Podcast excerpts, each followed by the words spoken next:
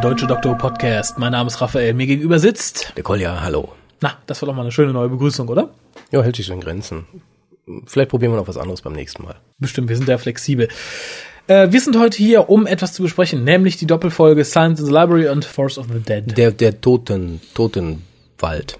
Na gut, vorher aber noch ganz kurz der Aufruf, wir haben bald Geburtstag. Mhm, haben wir auch schon beim letzten Mal erwähnt. Genau, und darum schickt uns natürlich Postkarten, Geschenke, was auch immer. Pakete, ganz viele. Oh, du, jetzt bist du doch wieder in Bettelstimmung. Ich musste das ja letztes Mal machen. Ja, ich, ich nehme mit, was ich kriegen kann. äh, was ich aber eigentlich möchte, schickt uns E-Mails oder MP3s zum Thema Darum liebe ich Dr. Who. Wir werden uns dann nämlich in unserer Geburtstagssendung einfach mal darüber unterhalten, warum wir Dr. Who lieben und mögen und uns damit beschäftigen, weil uns wird ja oft vorgeworfen, Wir sind so negativ. wir sind so negativ und warum wir denn überhaupt noch Fans sein. Darüber habe ich übrigens eine schöne Erklärung, Warum wir noch wie man, Fans das, sind, wie man oder? das selbst dummen Menschen beibringen kann, warum wir noch Fans sind. Ja, bitte. Weil wir haben es ja viel mit dummen Menschen zu tun, denen wir das erklären müssen. Genau, also, ich persönlich bin ein großer Freund von indischem Essen. Jetzt bin ich gespannt. keinem speziellen indischen Gericht, sondern generell der Zubereitungsweise und der Art, wie die Sachen gewürzt werden. So das indische Food, was das so gibt. ne? Genau. Und jetzt so mal basically. an, ich gehe in ein Restaurant und bestelle da irgendein Gericht, vielleicht was ich noch nicht kenne, und es schmeckt mir nicht. So richtig scheiße. Dann sage ich doch, dieses Gericht schmeckt mir nicht, oder vielleicht ist das Restaurant nicht so gut, aber ich höre doch nicht auf, indisches Essen zu mögen. Und so ähnlich ist es mit Doctor Who. Ja, wobei das ist dann dieses Beispiel, du gehst aber trotzdem noch mal in das Restaurant, vielleicht, vielleicht ist ja das andere Gericht dann besser, was du dann bestellst. Ja, unter Umständen. Vielleicht liegt es ja auch am Koch. Vielleicht habe ich das nächste Jahr mal mehr Glück. Ja, aber der dumme Mensch, dem du das erklärst, wird sagen, ja, warum gehst du denn indisch? Warum gehst du denn nicht italienisch essen? Ja, wenn du das eine indische Gericht nicht mochtest, oder die letzten fünf, Dann die geh doch lieber gegessen hast, italienisch, dann, dann geh doch jetzt sicher. italienisch ja, essen. geh italienisch essen. Ja, ich mag die Serie an sich, ich mag das Konzept der Serie, ich mochte die Serie in den letzten x Jahren. Wenn du Äh, gelebt hättest in den letzten über 40 Jahren. ja, dann hätte ich sie immer gemocht. 45 Jahre, immer wieder. Und nur weil mir im Moment ein paar Gerichte bzw. ein paar Folgen nicht schmecken, heißt das noch lange nicht, dass ich aufhören muss, Fan zu sein. Das als Einleitung zu der heutigen Besprechung. Ja, wollte ich einfach Nein, ich glaube, so schlimm wird das heute nicht, oder? Nö, also die Folge hat mich, die Folgen haben mich milde gestimmt, äh, nicht unbedingt in Ekstase versetzt. Wie das- manch andere Moffmeister-Folge. Genau, aber äh, anständig. Mehr kann man dazu, glaube ich, nicht so. Wenn man es in einem Wort sagen müsste, würde ich sagen anständig. Anständig. Guter Durchschnitt. Aber dann fange ich doch mal kurz an mit den Daten. Gib mich Daten, dann gib ich dich Inhaltsangabe. Die Folge Science the Library ist geschrieben von Stephen Moffat. Nein, Regie was wirklich? Ich hab's, ist Ja. mir, wäre mir nicht aufgefallen. Äh, Regie führte Euros Lin.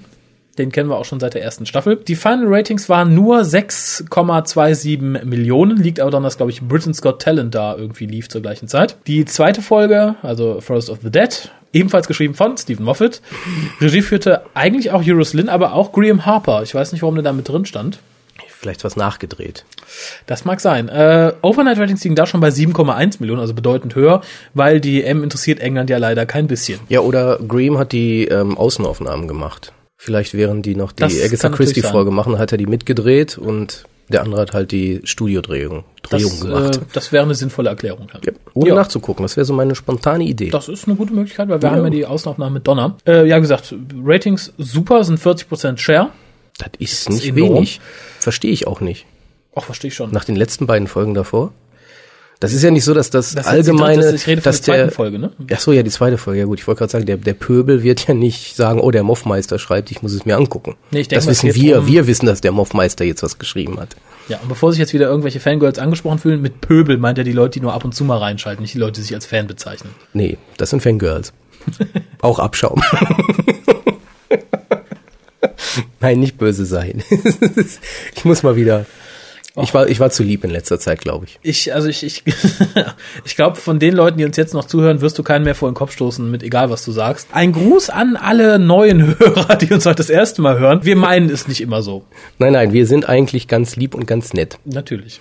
Wenn man uns Geschenke schickt und uns gratuliert und Statements abgibt. Nein, allein schon, wenn man uns hört und wenn man dann sagt, was man denkt. Selbst wenn man sagt, es war scheiße, weil, aber sagt es uns. Sagt nicht einfach nur, es war scheiße. Ja, wir kriegen in letzter Zeit wenig wirklich Kritik als äh, Leserbrief, ne?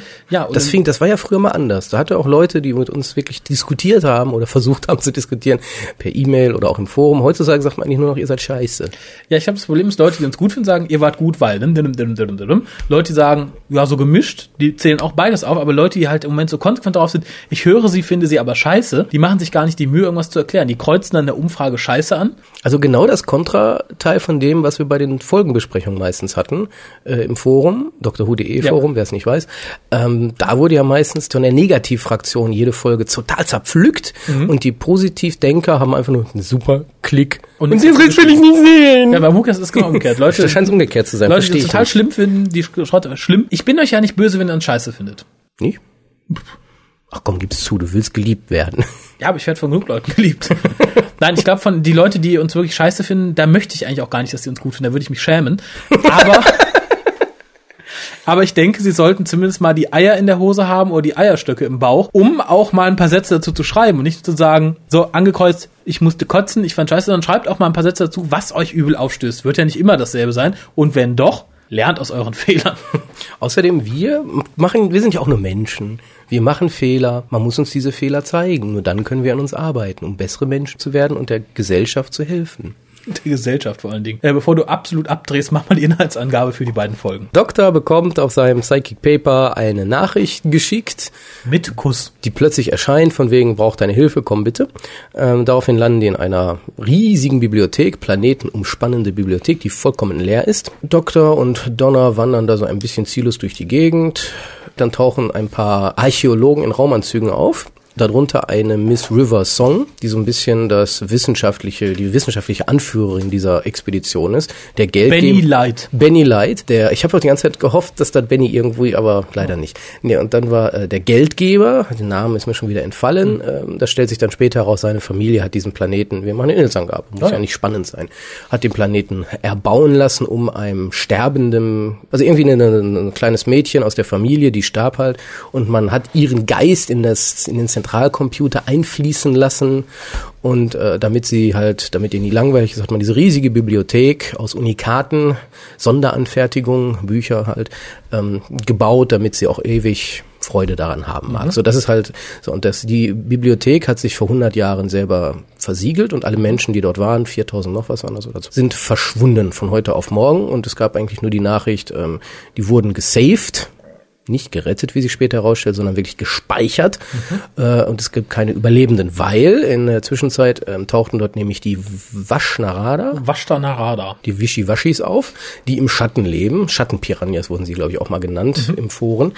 Ähm, die im Endeffekt alles auffressen, was im Schatten ist. Ja, Oder sind sie der Schatten? Ja, so, so eine Mischung, ganz klar. Einerseits leben sie im Schatten, andererseits bilden sie aber auch einen zweiten Schatten, wenn sie an jemanden anheften. Ja. Ähm, also ich glaube, das so ein bisschen, als, vielleicht haben sie mir ihren kleinen Schattenregenschirm dabei. Irgendwie sowas, also ganz komisch, ein bisschen wie Peter Pan. Peter Pan für auf, auf Crack. So, und ähm, die fangen halt an, nach und nach die Leute aus der äh, Expedition äh, zu dezimieren. Aufzuessen. Aufzuessen im wahrsten Sinne des Wortes. Und äh, ja, unter anderem Donner verschwindet plötzlich. Ja, nachdem der Doktor nachdem sie er sie transmatisiert, transmatiert in, mitten in die TARDIS, möchte ich auch nochmal sagen, in die TARDIS hinein. Aber keine Kritik jetzt schon. ähm, auf jeden Fall verschwindet sie und ist auch gesaved, wie sich am Ende der ersten Folge herausstellt. Der Cliffhanger ist, im Endeffekt hat er sich selber beklaut. Äh, Empty Child, äh, das Monster der Woche, wankt auf den Doktor und seine Kollegen dazu, ähm, gibt einen Spruch, der, den Spruch der Woche von sich, äh, beziehungsweise gibt es dann zwei Sprüche der Woche gleichzeitig und das ist dann der Cliffhanger. In der zweiten Folge stellt sich halt heraus, Donner wacht in so einer virtuellen Realität wieder auf, er lebt dort ein ganzes Leben, heirateten Mann, der wirklich lebt, wie sich später herausstellt, bekommt auch zwei Kinder. Ähm, dort begegnet ihr aber macht um, Diät, macht Diät, was leider dann ziemlich scheiße ist, weil sie ist ja nicht wirklich real. Ähm, jedenfalls wird äh, sie dazu gebracht, daran zu zweifeln, dass das alles wahr ist. Und ja, was soll man sagen? Im Endeffekt am Schluss ist großes Chaos irgendwie angesagt. Ja, das Ende ist äh, konfus. Ja, man kämpft sich halt zum Computerkern durch, wo dann halt eröffnet wird, dass halt das Mädchen Teil dieses Computers ist. Die Vashtanarada essen schnell noch ein paar Leute auf und der Doktor sagt dann, so, ich bin der Doktor, jetzt lest mal nach, wie gefährlich ich bin und dann lasst mich einen Tag in Ruhe, dass ich die Leute retten kann. Und die sagen, okay. Ja, warum auch immer, aber tun wir mal so, als ob das alles okay ist. Jedenfalls opfert sich dann River Song, von der sich inzwischen, also jeder soll denken, dass sie entweder ein späterer Companion ist, aber aufgrund der Intimität, die impliziert ist, denke ich, wird eher die Frau angedeutet, dass sie des Doktors Frau in der Zukunft ist oder etwas Vergleichbares. Man ist ja flexibel. Mitresse. Man ist ja flexibel. Sie könnte ja auch eine Wespe in Menschenform sein, um an die letzte Woche zu erinnern. Ähm, ja, sie opfert sich halt, weil zuerst wollte der Doktor sich mal wieder opfern. Mhm. Hat er ja gut drauf. Inzwischen musste, musste sich dann inzwischen, wer musste sich alles opfern? Das kleine Genie musste sich opfern. Jenny hat, seine Tochter hat sich geopfert. Mhm. Und jetzt opfert sich auch seine Frau, damit er weiterleben kann, damit er sie überhaupt erst treffen kann. Ja, ähm, ja jedenfalls ist ja halt die Geschichte nochmal kurz, das haben wir nicht gesagt, River Song kommt sozusagen aus des Doktors Zukunft. Mhm. Daher kennt der Doktor sie noch nicht. Ähm, und sie muss sich opfern, damit er überlebt, damit er sie überhaupt erstmal kennenlernen kann, damit das Ganze irgendwie Sinn macht. Äh, ja, sie opfert sich, alle sind gerettet, sie kommen alle irgendwie aus diesem gesavten Zustand heraus, werden mhm. daraufhin auch vom Planeten wegtransportiert. Ähm, auch hier wieder, keiner ist wirklich gestorben. Nein. auch die, die gestorben sind, unter anderem halt River Song und ihre Archäologen, die treffen sich dann später im Virtual Reality Raum wieder, weil dem Doktor nämlich einfiel, oh, sie, da war ein Trick bei. Sie hatte ja seinen Sonic Screwdriver, der leicht geupdatet war und darauf, da hatte sie sich nämlich gespeichert sozusagen drin, als sie gestorben ist und er konnte in letzter Sekunde in, als Superman fliegend durch, ja, ist ja auch egal, äh, sie in den Computer irgendwie integrieren und sie lebt nun zusammen mit dem kleinen Mädchen, was ja nichts anderes ist als der Computer verbunden mit dem kleinen Mädchen. Und, auf immer, ganzen toten und der ganzen toten Crew auf immer und ewig und zufrieden. Sie hat ja auch Kinder am Schluss irgendwie, muss ja. man nicht verstehen. Ja, und Donna und der Doktor reisen mal wieder weiter. Das war, glaube ich, die gesamte Story im Endeffekt. Mehr als ich eigentlich Story. erzählen wollte. Ja, aber es ist auch länger, als du angekündigt hattest. Ja, du hast mich nicht gelassen. ja, wo fängt man da am besten an? Also, ich positiv, bin, positiv, positiv. Okay. Also ich, ja, semi-positiv. Ich bin mit sehr hohen Erwartungen an die Folge rangegangen, weil war Stephen Moffat, weil waren Zweiteiler endlich mal wieder. Äh, spielen in einer Bibliothek. Ich mag Bibliotheken sehr gerne. Und ich wurde dann ein bisschen enttäuscht, aber auf sehr hohem Niveau, muss ich dazu sagen. Also, äh, das ist so ein bisschen, als wenn man sagt, ha, ich hab Hummer über. So ungefähr war das Niveau, dass ich sage, diese Folge hat mich ein bisschen enttäuscht. Äh, aber fangen wir mit den positiven Sachen an. Die Geschichte war spannend. Moffat schafft es im Gegensatz zu ja, dem, dem bisherigen Team und vor allem Russell T. Davis insbesondere, Emotionen so rüberzubringen, dass ich sie auch äh, akzeptieren und auch irgendwo reflektieren kann. Allein die Szene, in der dieses dumme, das dumme Luder stirbt, ja, das dumme Model. Miss, Miss, Miss, Miss, Miss, Miss Dingens. Miss Dingens. Man muss sich den Namen nicht merken. Ich glaube, die war nur an Bord, dass der reiche Kerl die ab und zu vögeln konnte. Ja, ich denke auch. Als persönliche Assistentin.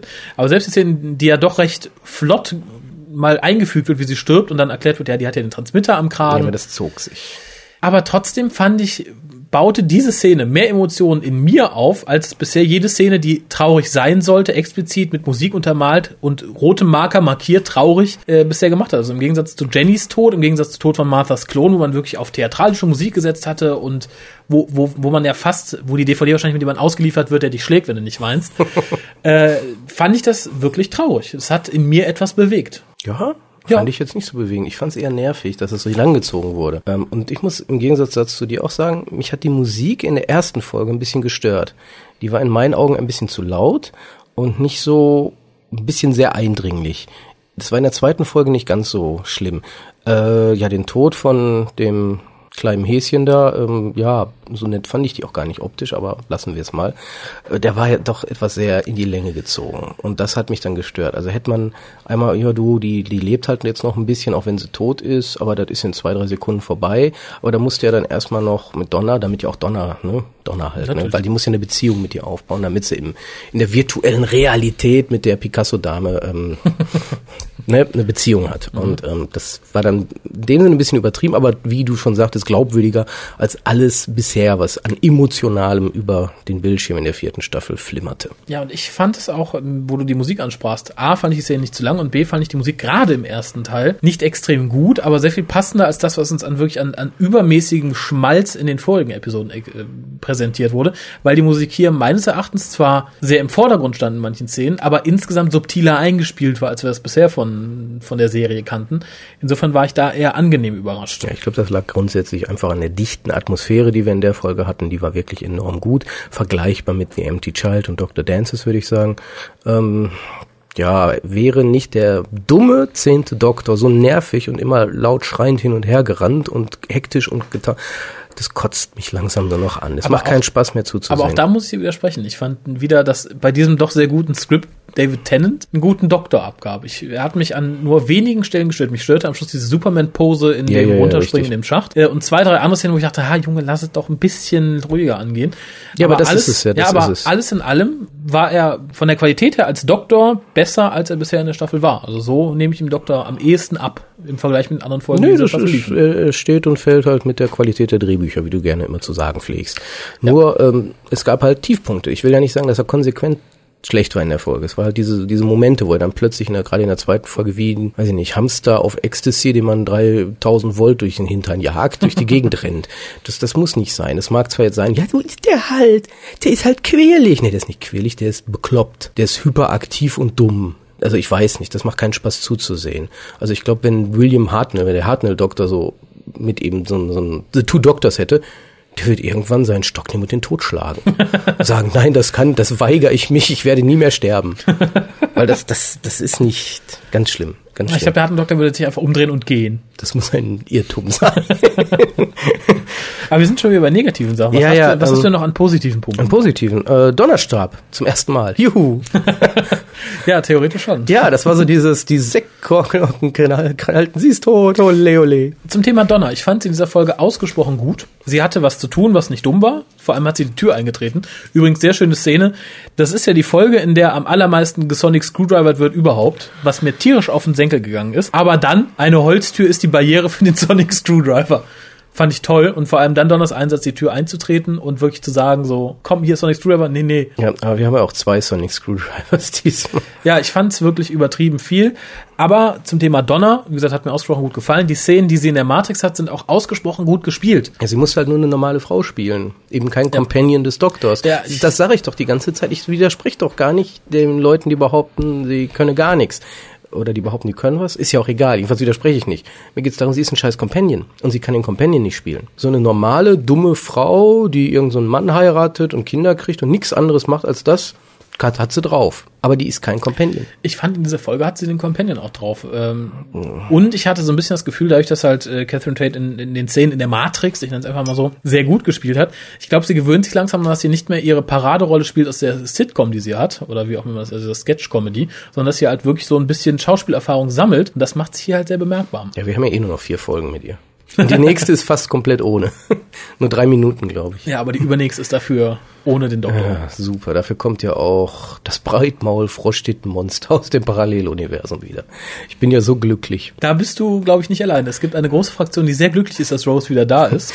Dazu möchte ich Ja, was ah, ja, aber sag du erst, sag Ja, du erst. ist ein bisschen weitgreifender. Ist A, ein Ja, sehr oh. positiver Punkt. Ich fand äh, die Schauspielerin von River Song, die man, glaube ich, aus Emergency Room kannte, ausgesprochen gut gespielt. Die hätte für mich locker als guter Benny-Ersatz durchgehen können. Bennys ältere Schwester oder sowas. Ja. Äh, und die Geschichte an sich um den Doktor und seine zukünftige Frau fand ich auch ausgesprochen gut, weil sie zwischen den beiden auch sehr glaubwürdig rübergebracht wurde.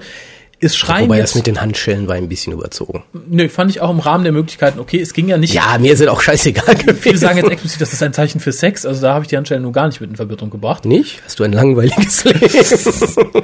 ähm, nein, aber die, die, die, die Chemie zwischen den beiden stimmte einfach. Man nahm ihr ab, dass sie den Doktor liebt, man nahm ihr auch ab, dass da irgendwas zwischen den beiden ist. Und jetzt habe ich ja, um zum Thema Rose zu kommen, oh ja, ich auch. viele, die da rumschreien, Ja. ich hatte ja immer so gehofft, dass das mit Rose was Einzigartiges war, aber war es nicht. Also im Gegensatz zu dem, was mit River Song abgelaufen ist, ist, ist, ist Rose vielleicht ein Bierkumpan oder so. Mehr Ja, da wobei, nicht. wobei, da fand ich ja, dass den, den Tiefpunkt schlechthin war ja, als dann mehr oder weniger die Fans von Rose akzeptiert haben, ja, das ist wohl die Frau vom Doktor. Dann, und dann kam die Argumentation, dann muss das Rose sein. Oh ja, die fand ich auch. Das schön. war die super beste und mich am meisten ankotzende Argumentation, die ich jemals gelesen habe in irgendeinem Forum. Das muss dann Rose sein. Die hat, die, die, die regeneriert am Ende der Serie. Die kann das. Die stirbt und dann regeneriert sie in River Song. Ich, ich weiß nicht, kann man solche Leute noch retten? Also auf die Gefahr hin, mir jetzt den Unmut von, ja, ich sag mal, 50 bis 60 Prozent der neuen Fans zuzuziehen. Nein, ich glaube, so Leute kann man nicht mehr retten.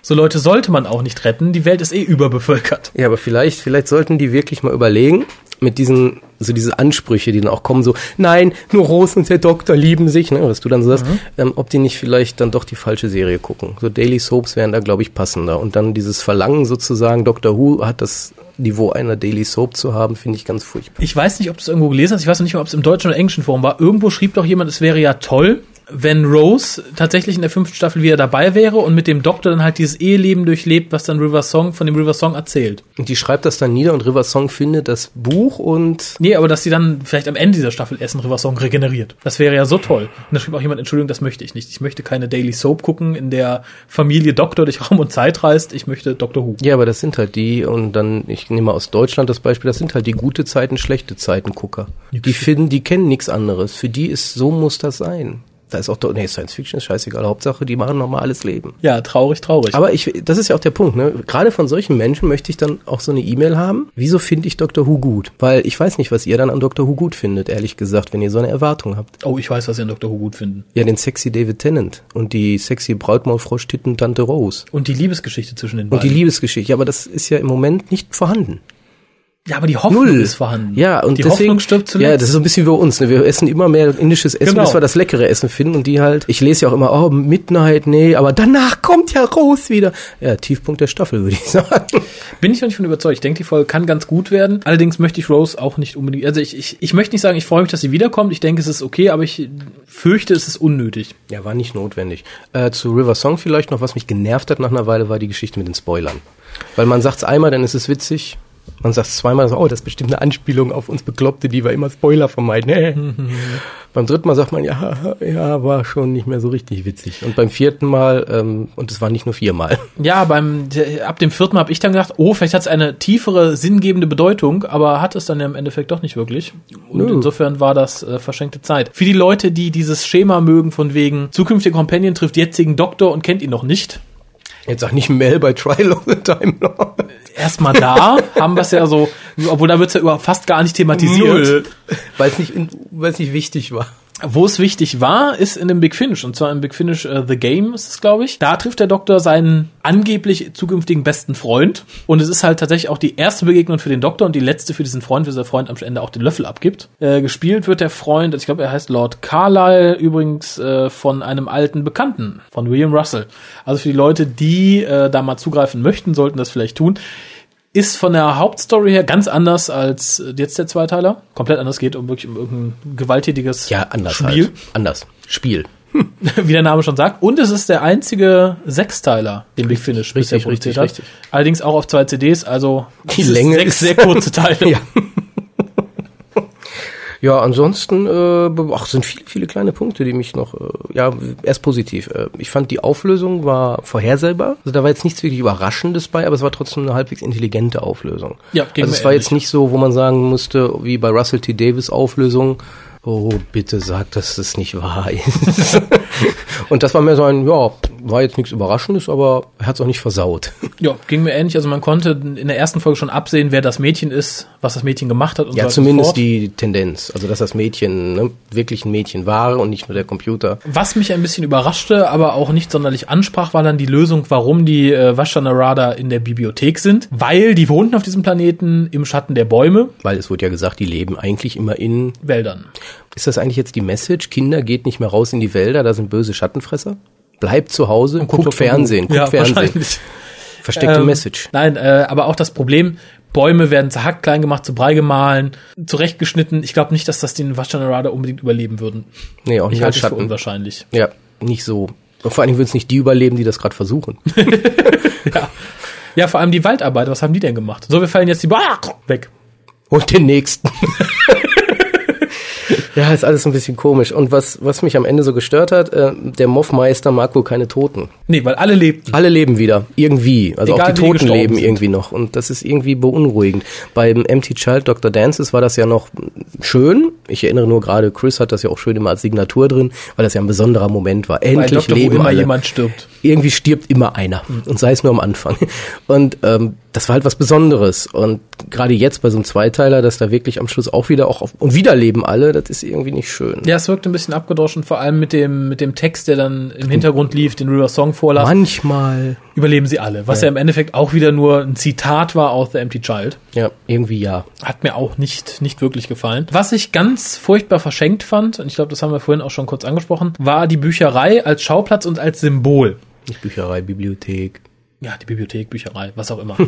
Da kannst du nichts kaufen. Großer Ort lesen. mit vielen Büchern. Vieles, vieles Büchers. Das wollte ich damit ausdrücken. Ähm, weil zum einen, ich finde, Bibliotheken sind tolle Orte.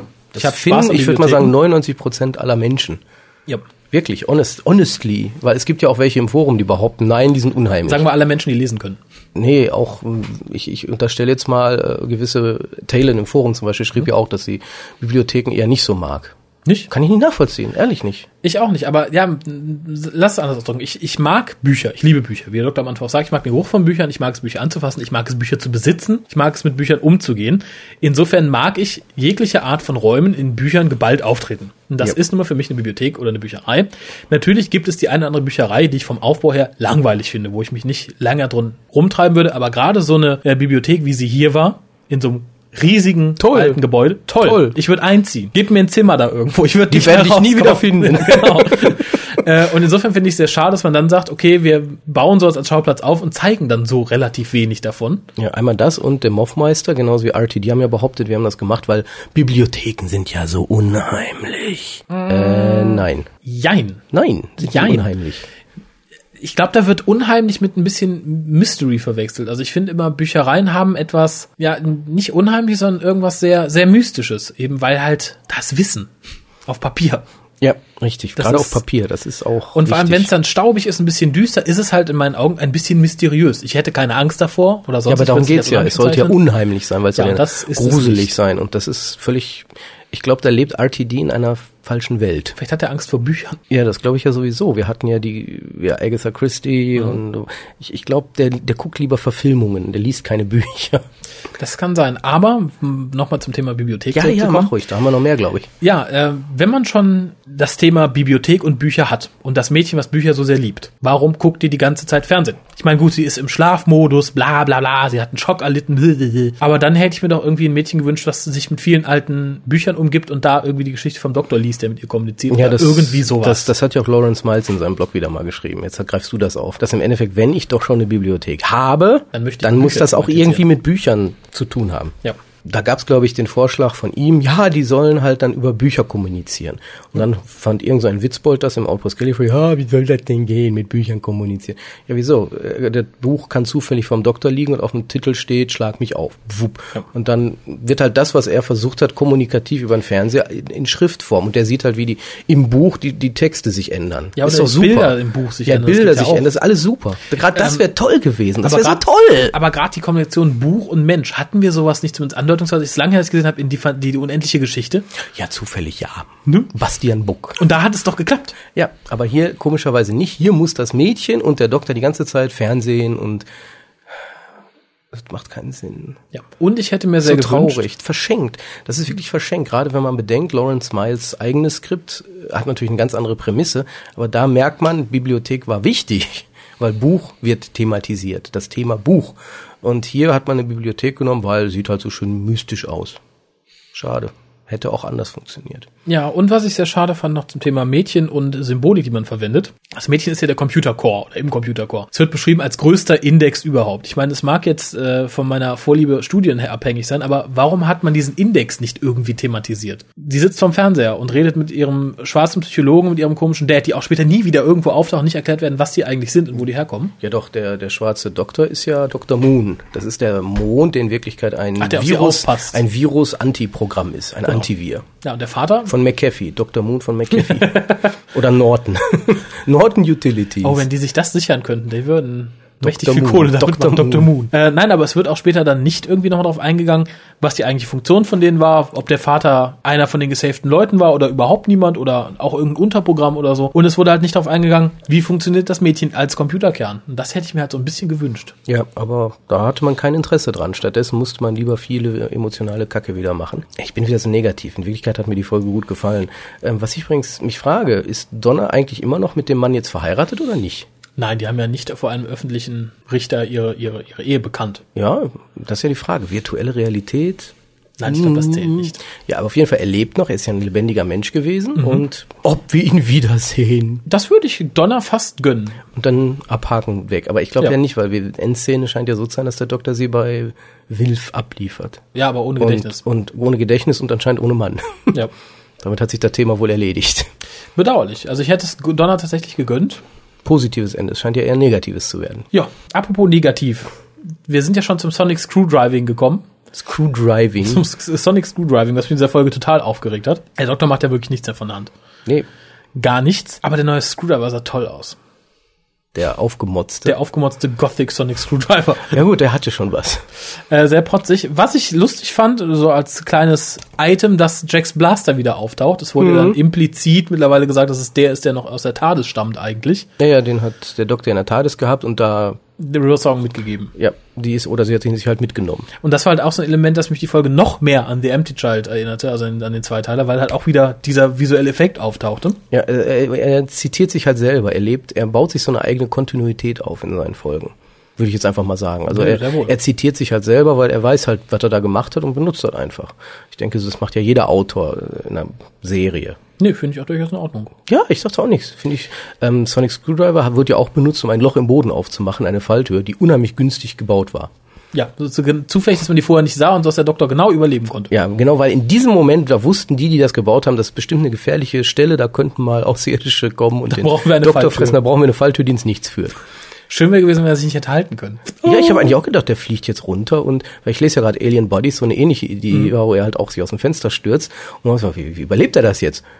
Keine Ahnung. Auf jeden Fall klammert er sich da irgendwo rum und klettert. Wie er überlebt hat, das hatte nicht wirklich, nee, war nicht schön. Vielleicht so wie bei Star Wars, so wenn Luke Skywalker runter. Ja, wurde auch sehr cool geschnitten. Also man sah, wie er da hängt und dann, fupp, ich bin wieder da. Alles nicht schön. Äh, ja, und dann, äh, ja, des, des Doktors Wandlung in einen Gott geht weiter. Er kann jetzt die TARDIS-Tür mit. Fingerschnippen öffnen. Finde ich ganz Na, schlimm. ich finde, das beweist, der Doktor ist halt menschlich. Weil wir Menschen können mit Klatschen Licht an- und ausmachen. Kannst du aber auch Türen öffnen. Ich kann Türen öffnen, indem ich einfach auf sie zugehe. Manchmal mit hoher Geschwindigkeit. nee, also das fand ich völlig daneben. Ja, fand Ist ich natürlich wieder so dieses mystisch machen, du bist der, der die TARDIS-Tür mit dem Schnipsen aufmacht. Warum? Warum? Weil er ein Gott ist. Ja, richtig, genau das ist es. Ja, finde ich auch nicht in Ordnung. Zwei Punkte hätte ich noch, die ich dringend ansprechen möchte. Mach, ich bin fertig. Des Doktors Namen. Ha, ich habe fertig. Des Doktors Namen. Ja, da wollte ich gar nicht mehr drüber nachdenken. Ich finde es in dem Zusammenhang okay. Ich meine, dass es nicht Theta Sigma ist und dass man den Namen nicht erkennt. Es wurde auch schon in Girl in the Files thematisiert, dass der Doktor etwas Geheimnisvolles mit sich trägt und dass es mit seinem Namen was zu tun hat. Und es war mir auch von vornherein klar, als ihm etwas ins Ohr flüsterte, dass das sein Name war. Also bestand für mich gar kein Zweifel daran, dass ihm nicht das Rezept für sein Lieblingspudding sagt. Äh, Im Sinne eines Codewortes. genau. Insofern finde ich es in Ordnung, dass sie ihn wusste. Ja, aber auch hier jetzt wieder das Negative in den Foren, die Rose-Brigade. Am Ende der Staffel wird der Dr. Rose bestimmt auch seinen Namen sagen. Nee, das hat keiner. ge- Doch. Doch. Outpost Gallifrey. Also ich weiß nicht, ob so Leute auch dem deutschen Doctor Who Podcast zuhören. Wenn jemand da ist, der der Meinung ist, dass unbedingt der Dr. Rose seinen Namen sagen soll und so, nein, er wird es nicht tun. Er wird ihr den Namen auf ihre Titten tätowieren. Aber Kopf über, damit sie es lesen kann. Oder in Spiegelschrift. genau. Und das ist dann der große Liebesbeweis. Warte mal kurz. Und zwar macht er das mit seinen eigenen Knochen. Und bei dem Versuch, dann den letzten Buchstaben zu schreiben, regeneriert er. So. Das war jetzt ein Spoiler, nur damit ihr Bescheid, wir haben das Drehbuch gelesen. Apropos wilde Theorien. Ich habe es in Outpost Gallifrey gelesen und es ging mir Moment, es ging mir vorher schon durch den Kopf und ich war sehr froh, als ich das Posting fand. Ich ich kann es hier nicht zitieren, ich habe es nur so ungefähr im Kopf. Aber viele regten sich so auf, ja, das Tagebuch von der River Song, was dann noch in der Bibliothek liegt, da kommen jetzt bestimmt Böse und nehmen das an sich und können dann halt den Doktor, wissen die Zukunft vom Doktor und können da was Böses mitmachen. Und da schrieb jemand, ja genau, dieses Tagebuch wird sich jetzt ewig im Forum festsetzen, so ähnlich wie die Theorie, Adam wird Davros aus der ersten Staffel. So ähnlich wie der Ring vom Master. Und genauso wird es mit diesem Tagebuch sein. Das wird man nicht mehr los. Er sagte, es wird immer die Theorie geben, in Staffel XY Das Buch, das Buch. kommen die Daleks, Davros, der Master, Hillary Clinton, die sich dieses Buch genommen haben, um dem Obama Doktor etwas auch. Böses Ja. anzutun. ich glaube nicht dran, dass ich, ich vor allem Sobald man diese Bibliothek betritt, fressen einen die Vashtanarada. Das geht, oh, das Buch! Weg. Dann weiß ich, wer das Buch bekommt. Wer? Die Vashtanarada. Da, da, da, da, da, da. Indiana Jones. Indiana Jones. haben wir Das den Big Bad von Staffel 5. Benny. Benny und Indiana Jones zusammen sind der Big Bad der Staffel 5 unter Stephen Moffat. Ihr habt's hier zuerst gehört. Apropos Gerüchte, wir haben gleich noch ein Gerücht, das wir kurz breit treten möchten. Aber vorher kommen wir doch mal zur Wertung. Ja. Was gibst du dieser, Ähm. diesem guten Zweiteiler? Nachdem ich ja gesagt habe, letzte Mal, dass ich meine Bewertung etwas härter wieder durchziehen werde, 7,5 für beide zusammen.